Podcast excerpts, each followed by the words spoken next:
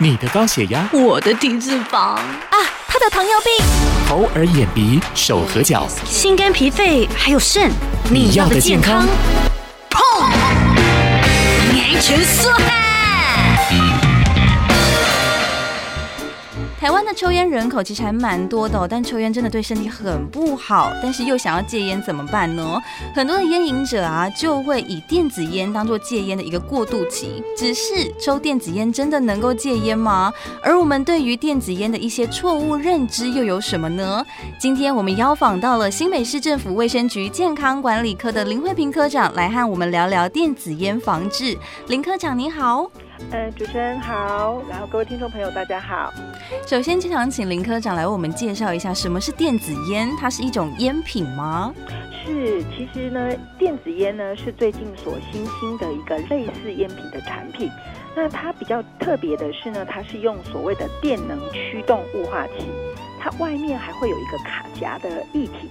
然后它是用这个电能驱动，把这个卡夹里面的液体把它雾化，嗯，然后产生烟雾之后，让使用者可以做吸食的动作。啊，所以它不是原本的烟草发出来的烟。没错。那这样子的话，电子烟如果没有烟草的话，它是一个危害的用品吗？还是？对，照目前来说，的确它是不属于我们现在目前中央烟害防治法里面所规范的烟品。嗯，但是因为我刚刚提到了这个电子烟里面有一个卡夹，嗯，它这个液体呢其实是可以五花八门，非常多种，所以呢它可以添加任何的东西，包括像现在之前呃我们在食药署所受理，在一百零五年他所受理检查的这些电子烟里面，其实我们看到有八成它都含有尼古丁。嗯，那还有一些呢，它其实是还还含有一些其他的，比如说毒品。或者是香料，嗯，这些东西呢，如果没有进一步的检查，其实我们完全不知道那个电子烟的卡夹里面的液体到底装了什么东西，可以鱼目混珠。对，所以目前为止，我们其实还是会按照这个，如果它是类似像烟品的形状，我们会按照《烟害防治法》来做裁罚。啊，了解这个裁罚的动作啊，它在法律上面现在有什么样子的规范吗？是，其实现在目前呢，我们按照烟害防治法的规范，第一个就是，如果它的外形长得像呃，就是烟品的形状的时候，不管是在做这个输入，或者是做啊、呃、贩售，我们都会按照烟害防治法去裁罚它这个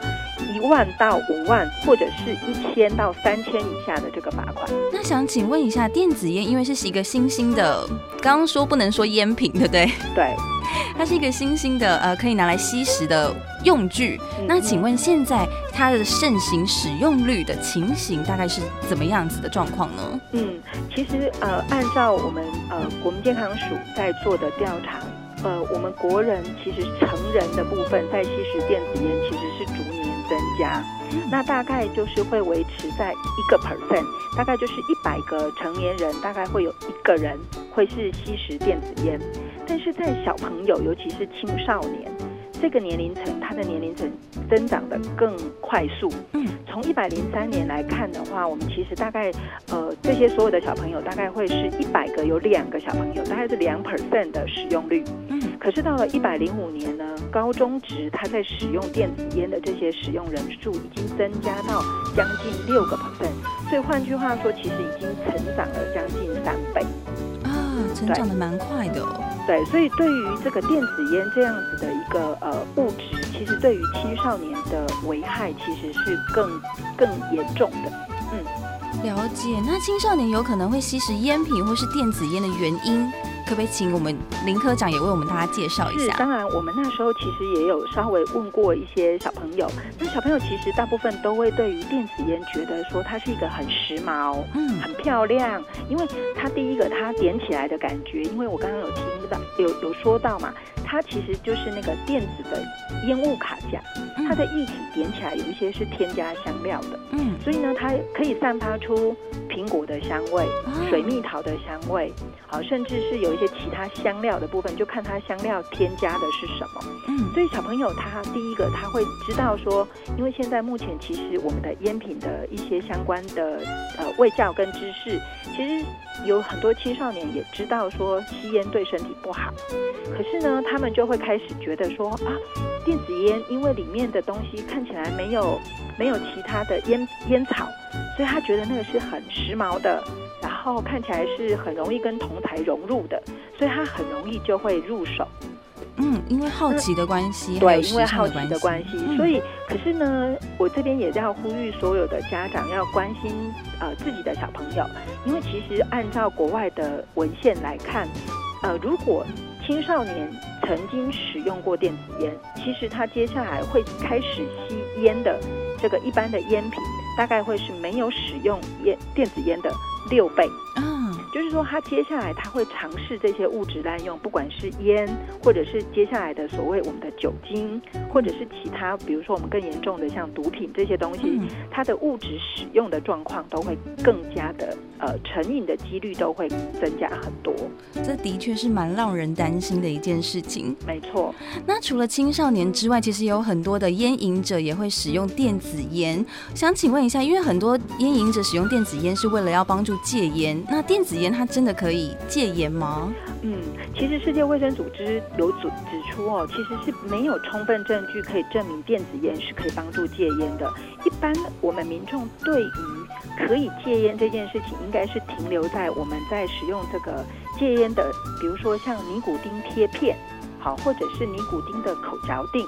那这个呢，都是需要经过医师门诊之后开立给他的处方，那他可以到药局，也可以到医疗院所去做这个所谓的转介的服务，这个才真正可以帮助戒烟。但是现行像我刚刚提到的电子烟，其实它里面那个卡夹的液体，它其实五花八门，嗯，它有不一定含有，比如说它的尼古丁含量也不一定是非常纯粹的。嗯，所以这些，然后再加上它可能含有一些其他的致癌物质，所以是完全不知道它到底是什么东西。嗯，所以这个部分呢，其实它我们还是要再次的呼吁，就是电子烟的是完全没有办法帮助戒烟的，请大家还是要依循正常的一个呃戒烟的途径，包括说您可以施打，就是拨打我们的免付费电话零八零零六三六三六三。其实，在中央跟地方，甚至是我们新北二十九区的卫生所跟医疗院所，都可以免费帮你做咨询跟做这个戒烟的服务。